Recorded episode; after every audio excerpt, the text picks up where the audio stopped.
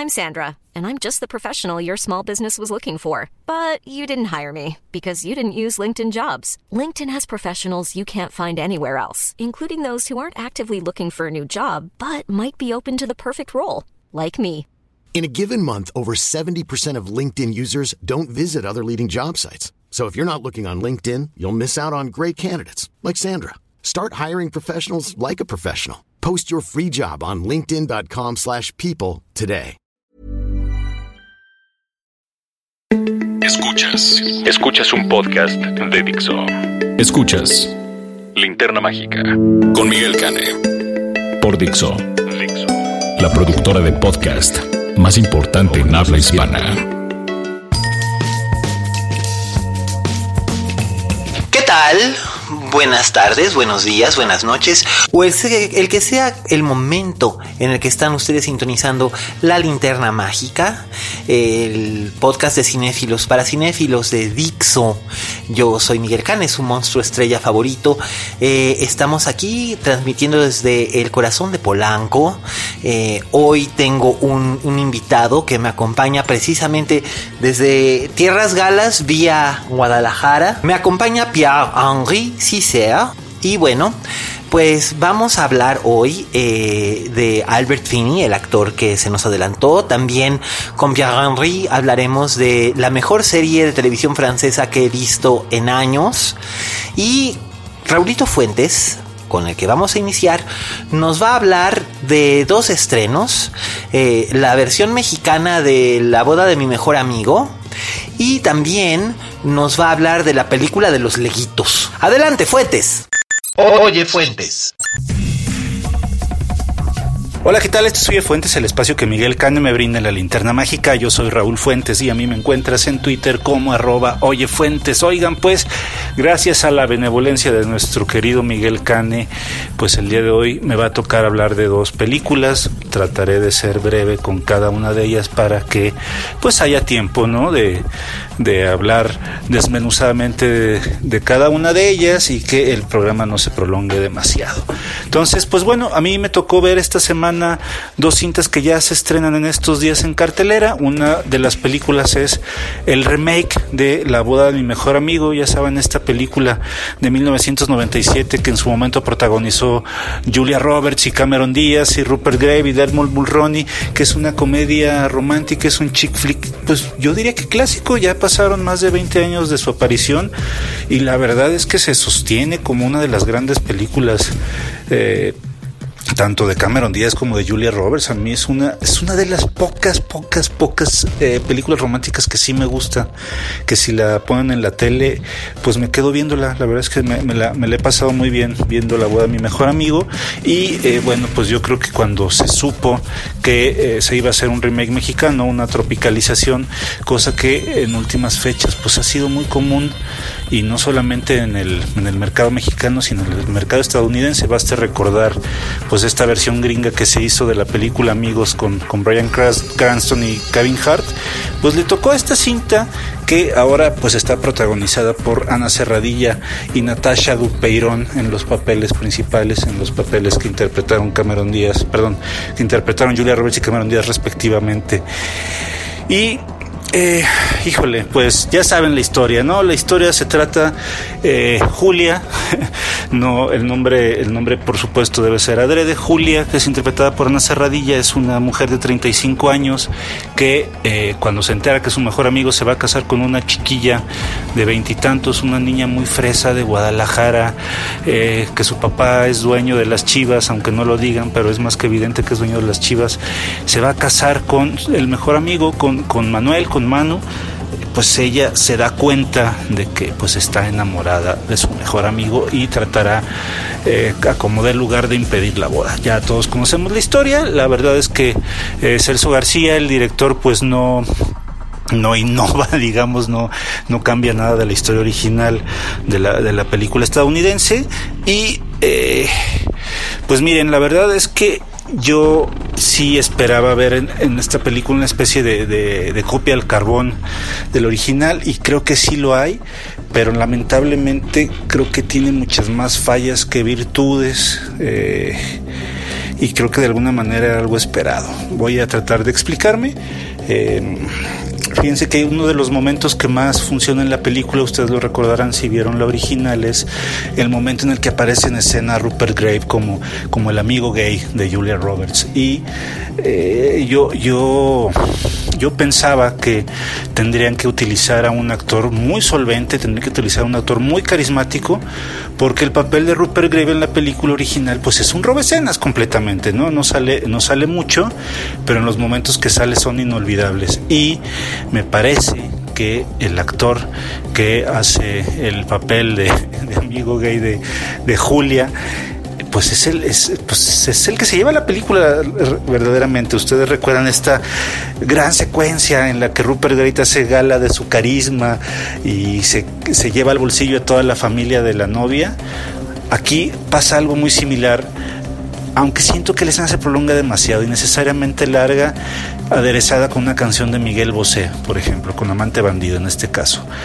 Eh, y así algunos momentos, hay momentos en que, en que la película prosigue bien, se disfruta y luego hay algo como que o la larga demasiado o por el contrario la corta. Una, una falla que yo sentí durante toda la película es una falta de ritmo, una coherencia, una cohesión. Al principio de la historia eh, se nos va narrando todo rapidísimo, rapidísimo, rapidísimo. Parece que, que Celso tuviera como poco tiempo para contar su historia, que además se prolonga eh, a la hora y media y luego da un bajón impresionante para llegar al tercer acto. Creo que toda vez que se nos revela este gran argumento, este gran plot point que nos, nos, nos invita ya a empezar a ver el tercer acto, la película se cae terriblemente para mí. Eh, los chistes ya no funcionan, la actuación de, Natasha Duperón se vuelve aún más insoportable, más exagerada, más chillante, más estridente y Ana Cerradilla creo que hay momentos en que está muy bien y otros momentos en que da un poco de pena ajena. Y eso a mí me da mucho pesar porque eh, pues yo sí esperaba que al menos esta, esta comedia romántica estuviera un poquito arriba del nivel de, varias de las películas mexicanas comerciales que hemos visto en los últimos cinco años. Creo que eh, aunque tiene momentos graciosos, creo que aunque los actores hacen lo que pueden, eh, y yo creo que sí va a ser un gran éxito. La película va a salir con 2.000 copias en todo el país. Creo que a, la gente le va a gustar mucho.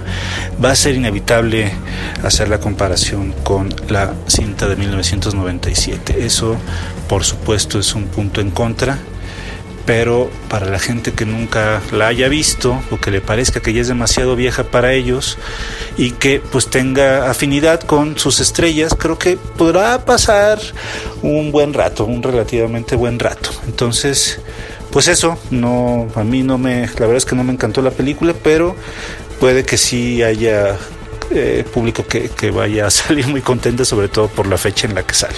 Bueno, y la otra película que me tocó ver, pues fue La Gran Aventura de Lego 2, esta secuela de la cinta que salió hace unos tres años, que para mí fue un verdadero descubrimiento, para mí fue una cinta eh, animada, muy divertida, muy entretenida, una película recargada de secuencias de acción, recargada de chistes, pero que eh, aunque algunos me parecieron excesivos, creo que nunca baja el ritmo, creo que es una película trepidante y original y divertida. Y poquito después cuando salió Batman Lego pues me, ganaron completamente. A mí Batman Lego me encantó. Me, parece una aproximación de Batman una, una sátira de Batman muy bien eh, manejada muy bien documentada muy muy chistosa en la que se hace una eh, una farsa del, Caballero de la Noche bastante bastante chistosa. Y pues bueno llegó llegó esta esta secuela eh, que básicamente la pregunta que se hace para para poner en marcha la historia es qué pasaría si, chocaran dos mundos eh, pues diferentes pero iguales. La, la, premisa de la nueva cinta de Lego es que en el, en el planeta de Lego, en el que viven nuestros personajes principales, Emmett y Lucy y Batman y varios más, eh, pues se ve amenazada cuando llegan otros Legos, digamos, son, son los mismos Legos de la compañía, pero son otro, otra línea, ¿no? Son otro modelo de, de juguetes de Legos. Estos, esta línea de Lego, pues, se caracteriza por tener personajes en forma de corazoncitos, en forma de unicornios, en forma de estrellas que escupen arcoíris, ya se lo imagina, ¿no? Es un poco más cargado a lo que comúnmente conocemos como juguetes de niña. Y eh, pues eso es lo que, lo que plantea la película. Una amplia población de este nuevo mundo pues quiere llegar al mundo original de los Legos y eh, pues hacer una fusión ahí, cosa que a los Legos originales pues les parece una amenaza completamente. Esa es la premisa.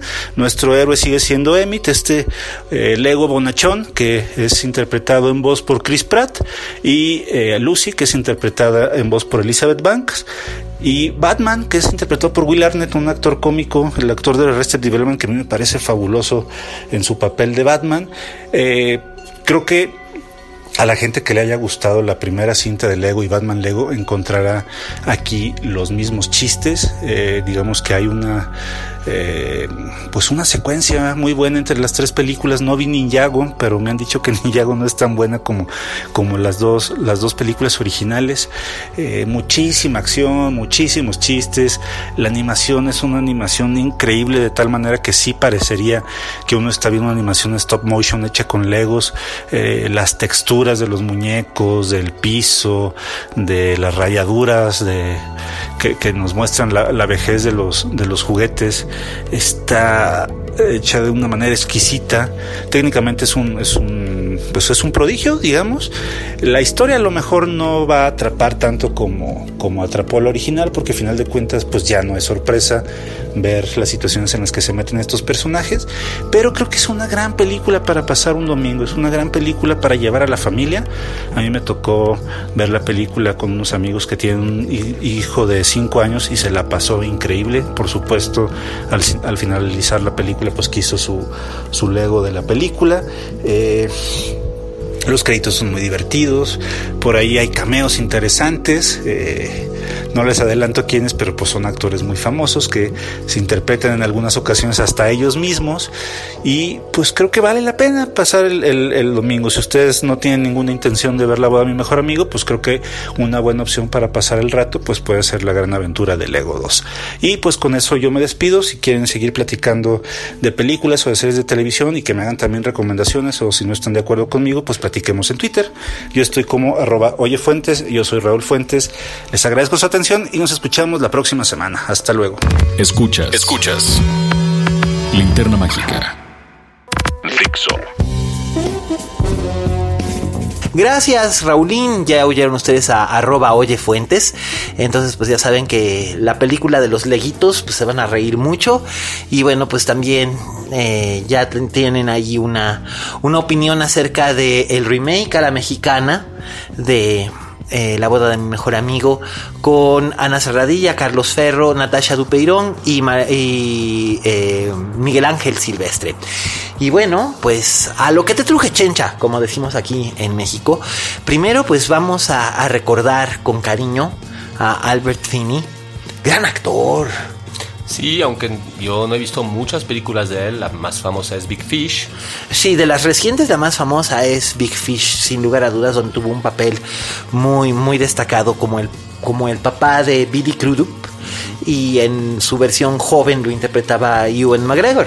Correcto. Pero, por ejemplo, yo no sé si tú sabías que él fue el primer Hercule Poirot del, del cine. Sí, me, bueno, no lo sabía, lo, lo vi, eh, me lo dijiste tú y además Hercule Poirot sí es un... Como es belga, pues siempre ha tenido mucho apego en Francia, digamos, porque pues por ser belga francófono. Pues es un casi un primo. Exactamente. Y él fue el primer, el primer Hercule Poirot que existió en el, en el cine en 1973, cuando tenía 41 años de edad. Eh, lo encarnó Finney en eh, Asesinato en el Expreso de Oriente, la versión original dirigida por el enormísimo Sidney Lumet, en la que aparecían eh, Lorin Bacall, Ingrid Bergman, Anthony Perkins, Richard Whitmark, Sean Connery, Vanessa Redgrave, Jean-Pierre Aumont, em, Dios, Martin Balsam, una inmensa cantidad. de Wendy Hiller, Wendy Hiller, Rachel Roberts, Jacqueline Bisset. Michael York, un, un elencazazo. Y bueno, esa fue la última película basada en una novela suya que vio en vida nuestra querida Agatha Christie. Y ella estaba encantada con la interpretación que hizo Finney de su Poirot. Pero además también Albert Finney se destacó como, como uno de esos angry young men que surgieron en el cine británico de los 60, esa revolución que hubo a principios de la década con, actores como él, que se consagró con Tom Jones, una película de Tony Richardson basada en, una famosa novela de la literatura británica, y también este, otros actores de esa generación, pues eh, Tom Courtney, que lo vimos hace unos, unos pocos años con Charlotte Rampling en 45 Years. Y el sensacional, el formidable Alan Bates, que fue un actor asasasasazo. De hecho, es mi actor favorito, yo creo.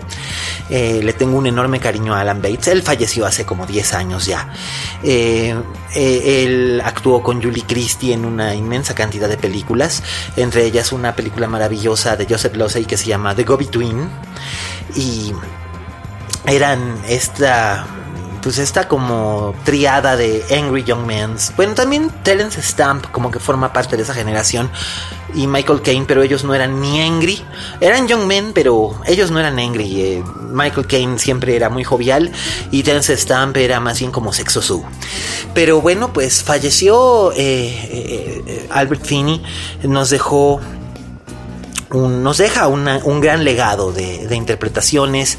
Eh, fue, por ejemplo, también el jefe de Julia Roberts en Erin Brockovich. Eh, también dirigió una película con Liza Minnelli, nada menos, que se llamaba Charlie Bubbles en el 67. Y, estuvo casado casi 10 años con eh, Anu Caimé.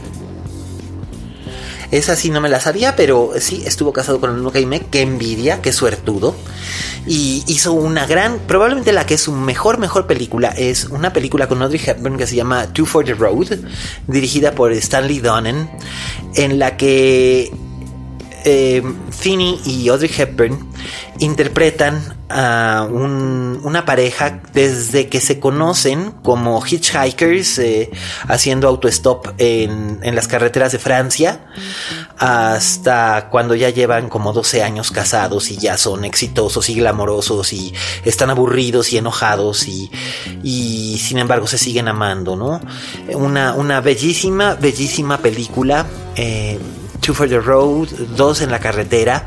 Eh, definitivamente, si la pueden ver, búsquenla. Es una verdadera belleza. Es una de mis películas favoritas de la vida. Entonces, pues yo sí voy a extrañar mucho a Albert Finney, a nuestro querido este, Master, Master Admirabilis, que, que pues, se nos están acabando los grandes, oye. Pues Michael Caine.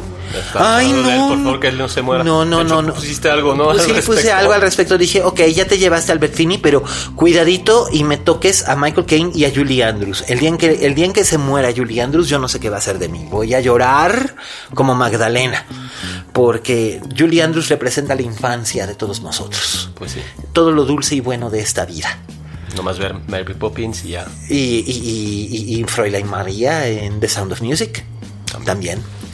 Y bueno, pues resulta ser que por culpa de Pierre Henry eh, tengo un nuevo vicio que no puedo esperar a que salga la siguiente temporada, pero creo que va a salir hasta finales de este año en Francia, así que vete tú a saber cuándo la saque en Netflix.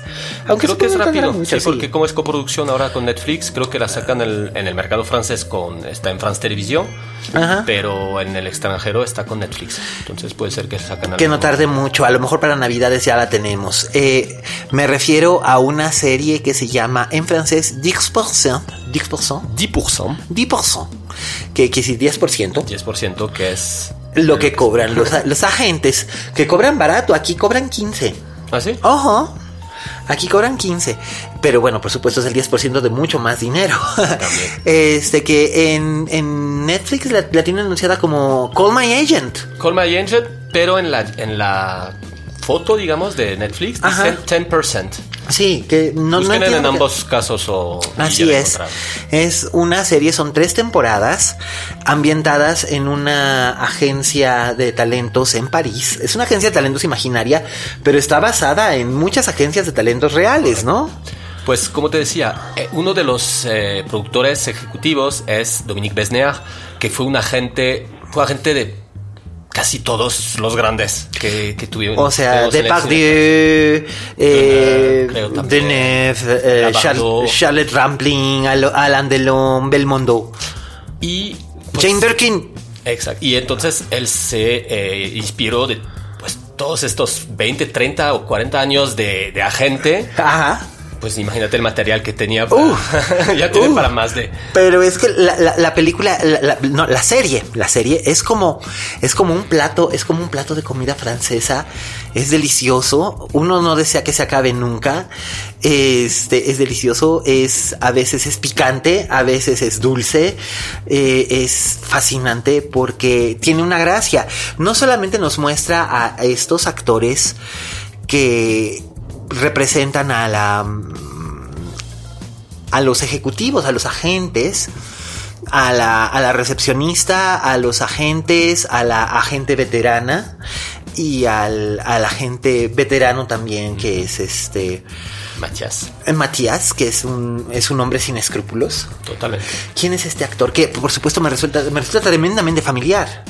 Se llama... Ay, se me fue el nombre.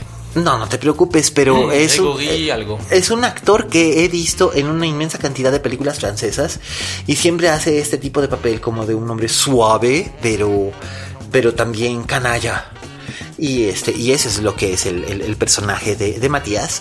Y no solamente vemos las aventuras y desventuras de ellos en su oficina o en sus vidas privadas que son muy eclécticas, sino que también nos toca ver en cada capítulo las desvergonzadas excentricidades y aventuras de las estrellas que manejan. ¿Y qué estrellas? O sea, Aquí en México no sé si se podría hacer algo así como el carnal de las estrellas, eh, que fuera alguien que trabajara con, con gente famosa, pero, pero aquí qué gente famosa, porque sale Cécile de France, sale eh, Nathalie Baye y su hija Laura Smith, es, Desjardins. eh, Jean Desjardins, que ganó el Oscar por eh, el artista, eh, Juliette Binoche, que es de todo, de todo mundo conocida, es probablemente una de las actrices francesas más famosas del mundo, eh, Isabella Janin, haciendo una parodia de sí misma, mística y caprichosa. Y esta um, Isabel Huppert, que probablemente ese es el, mejor capítulo de toda la serie, es en la segunda temporada, donde aparece Isabel Huppert, donde la vemos filmando tres películas simultáneamente, más un corto experimental, más un desfile de modas, más no sé qué, y no se le mueve un pelo y ella está así como que, ah, eh, je suis Isabel Huppert. La elegancia. Sí, sí, sí, yo soy Isabel Huppert. Y este, y también sale Mónica Bellucci.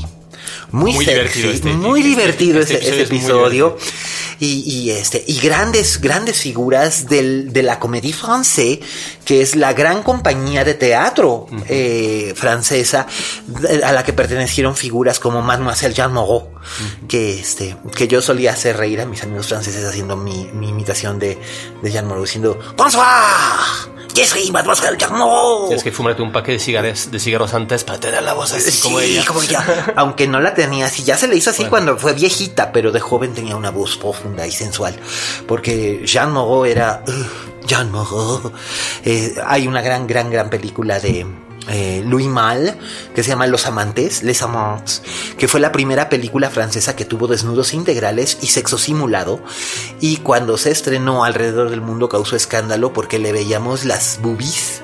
¿Cómo se dice en francés? Les seins. le sem a Jean Moreau y además tenía sexo con un hombre que no era su marido. Mm, Dios Uh, mío. el escándalo. Pero este, pero la serie, la serie es divertidísima. Es y, muy divertida. y de, y de dónde salió? ¿Cómo que? Yo, yo la descubrí por ti. Pues Yo había oído hablar de porque, pues ya te digo, cuando yo la veo, también la vi como dos semanas antes de, de comentártela. Y ya estaba en la tercera temporada, con lo cual ya tenía tres años. Había oído hablar de ella, pero pues te digo, pues sí, había hecho un poco de ruido en Francia, porque sí decía, ah, es muy buena, por fin una comedia francesa, serie de comedia francesa que no tiene nada que envidiar a las series de comedia extranjeras, sobre todo americanas. Sí, sí. Y, eh, y entonces, pues más o menos dice, como tú decías, empecé a verla y fue en no sé, en una semana ya me hice las tres temporadas. Yo lo hice en dos días. ¿Más rápido? Dos días, pero es que se me hizo vicio, porque los capítulos duran 30 minutos. No, duran más de 30 minutos y están... Eh, muy bien escritos, tienen un ritmo prodigioso y además no solamente son jiji, jaja, que sí te ríes mucho, también hay, hay algunos capítulos donde se tocan temas dolorosos, eh, dramáticos, pero no de un modo estridente tipo La Ruse de Guadalupe, sino que de verdad son, son cosas bien, bien interesantes, ¿no? Muestran a sus personajes no solamente como parodias, sino como auténticos seres humanos, ¿no? Las parodias al fin y al cabo las hacen los actores que en cada episodio hay uno o dos actores que hacen de su propio papel y ahí sí lo hacen de su propio papel exagerado. Eh, de hecho, por ejemplo, no sé si te acuerdas de él, con donde está Ramsey y la rubia, no me acuerdo su nombre, realmente no están juntos en la vida, en la vida real. No, pero se supone que ahí están juntos y se separan porque ella le pone el cuerno y se vuelve una tormenta de publicité y es un escándalo y está, e, es un capítulo muy divertido, pero las ramificaciones de ese capítulo afectan muy seriamente las vidas tanto de Matías el agente de ambos, como de otras personas dentro de la agencia. Y, es, es, divertida, está muy, muy bien lograda. Eh, la verdad, se las recomendamos muchísimo. Eh, y el episodio sobre Khan, ahí ves que Uy, es el de Julia Binoche. Tienen los contactos dentro de todo el mundo del cine porque Todo eso está, todo eso es, está en el, lo, grabaron en el en el, el, el, Festival. Sí, sí, sí. O sea, eso es este la ¿cómo le llaman? Y durante el festival, de hecho. Durante el festival en 2018, no, 2017. Y este el pero además vemos las escaleras de ay, Dios mío. Yo estuve ahí y no me acuerdo cómo se llama, caray, la la la la la la la Ay, tiene un nombre muy famoso. La Carroz, no, este. Um, bueno, ustedes saben a lo que me refiero, esas famosas escaleras rojas por las que desfilan las estrellas y ya después de que desfilan las estrellas podemos desfilar los pobres mortales y es donde, donde corre uno para las funciones de prensa. Este, yo solo hice dos, dos can, en 2005 y 2011 y 2011 me parece que fue el último, realmente el último gran can que hubo, a mi parecer. Eh, fue, yo creo que fue ese porque fue el can de, de, Drive, de melancolía, eh, cuando el baboso de Tío Lars no, no cabía a la gente, entonces nos, lo, lo, estábamos viendo por pantallas cuando salió a decir, este, cuando salió a decir que simpatizaba con, con las estéticas nazis y Kirsten Dunst solamente se tapaba la cara con las manos, la pobre, aunque bueno, ganó mejor actriz ese año en el festival y lo merecía. Eh, también estuvo, tenemos que hablar de Kevin, eh, un montón de películas sencillamente, sencillamente maravillosas y este, y sí, se disfruta muchísimo, eh, sobre todo cuando uno ve a Julia Binoche, esa parodia que no, no, no se las podemos spoilear pero es, es, genial todo lo que le sucede a ella. Todo por un maldito vestido. Pero este, pero pues bueno, eh, Pierre Henry, gracias por, por venir desde Guadalajara. Pues gracias por invitarme. Aquí a, a, echar, a echar chal con nosotros. Muy, muy recomendable 10%. 10% y pues como, como dijiste, está en Netflix, entonces ya no hay de, ay, ¿dónde la encuentro? Sí, sí, sí. Y, además en Netflix está en francés original, está doblada también al inglés y me parece que al español también. sí, sí, sí, está doblada al español porque mi madre no habla francés y yo se la recomendé y la vio en español. Entonces también está doblada al español. Eh, yo se las recomendaría que la vieran en francés con subtítulos porque la verdad tiene mucha gracia. Y si ustedes leen inglés, véanla en francés con subtítulos en inglés porque las referencias se pescan mejor en esa, en esa combinación. Eh, bueno, pues eh, antes de terminar esta sesión, les había prometido que íbamos a tener juegos de, de juegos de juegos Shah. Y pues sí los tenemos. Tenemos triatlones para, para darles a ustedes. ¿Cuántos tenemos, mi querida Vero? Tenemos cuatro triatlones, cortesía de nuestro querido amigo Luis Fernando Char, el Mr. Luis. Gracias Luis, eres lo máximo. Y para que ustedes se puedan llevar uno, solo tienen que contestar tres sencillas preguntas de una trivia.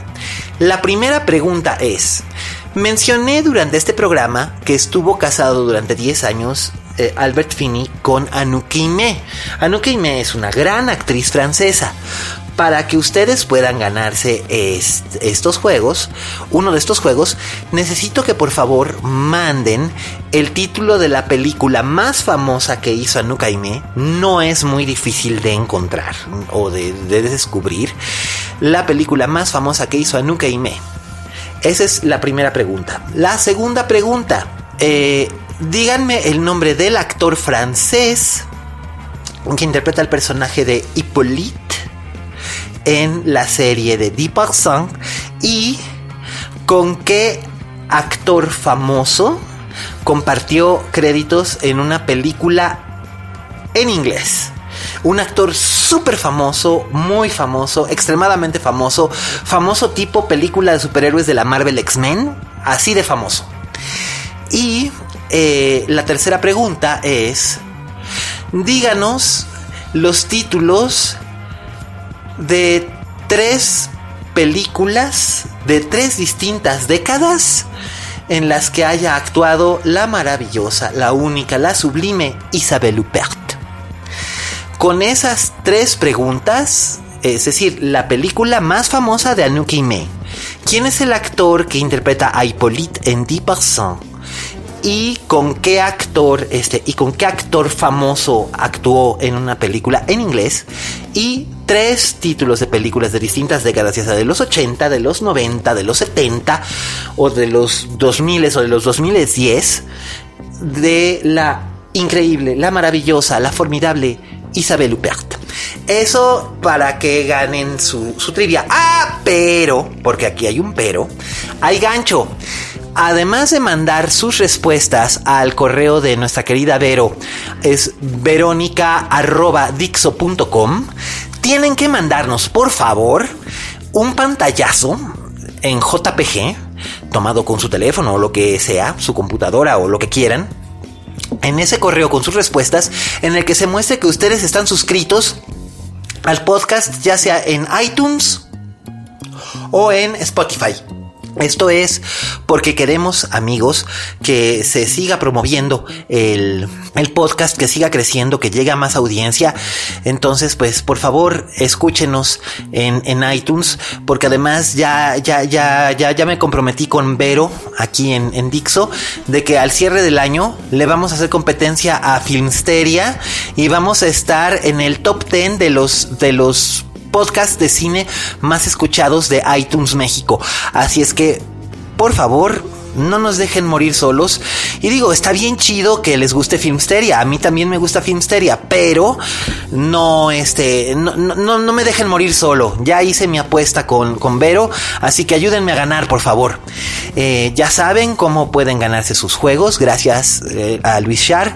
Por supuesto, los cariños de siempre a los amigos que nos escuchan, a David e Iván en, en Cancún, a Enrique y a mi queridísimo Pipe en Guadalajara, a Dimitri Albertini, a Laura, a Sara, a Sara Marcos allá en España, a Miri, a mm, Mauro, que nos, es, es, potosino, pero nos escucha aquí en la ciudad, a mis tocayos, Miguel Zarate y Miguel Ochoa, uno en Tijuana, el otro aquí en el corazón de Reforma, eh, a todos, todos los amigos que, nos escuchan, Roberto Cavazos, te queremos, eh, abrazos al Íñigo, eh, muchísimas gracias, Vero, en los controles y en la producción, a, en la postproducción a nuestro queridísimo Fede, te quiero Fede, muchas gracias siempre por todo, eh, a Dani que nos dio Dixo y que nos da el chance de hacer esto, eh, Raulito Fuentes me dio una idea de la que les voy a hablar la semana que viene, pero va a llegar un momento en el que para que este podcast siga existiendo vamos a necesitar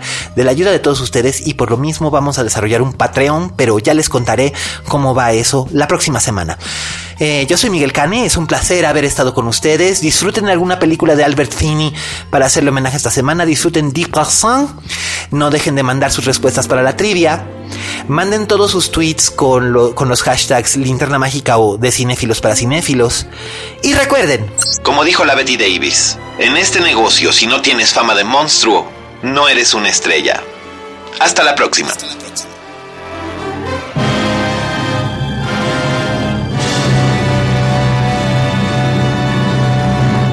Dixo presentó Linterna Mágica con Miguel Cane.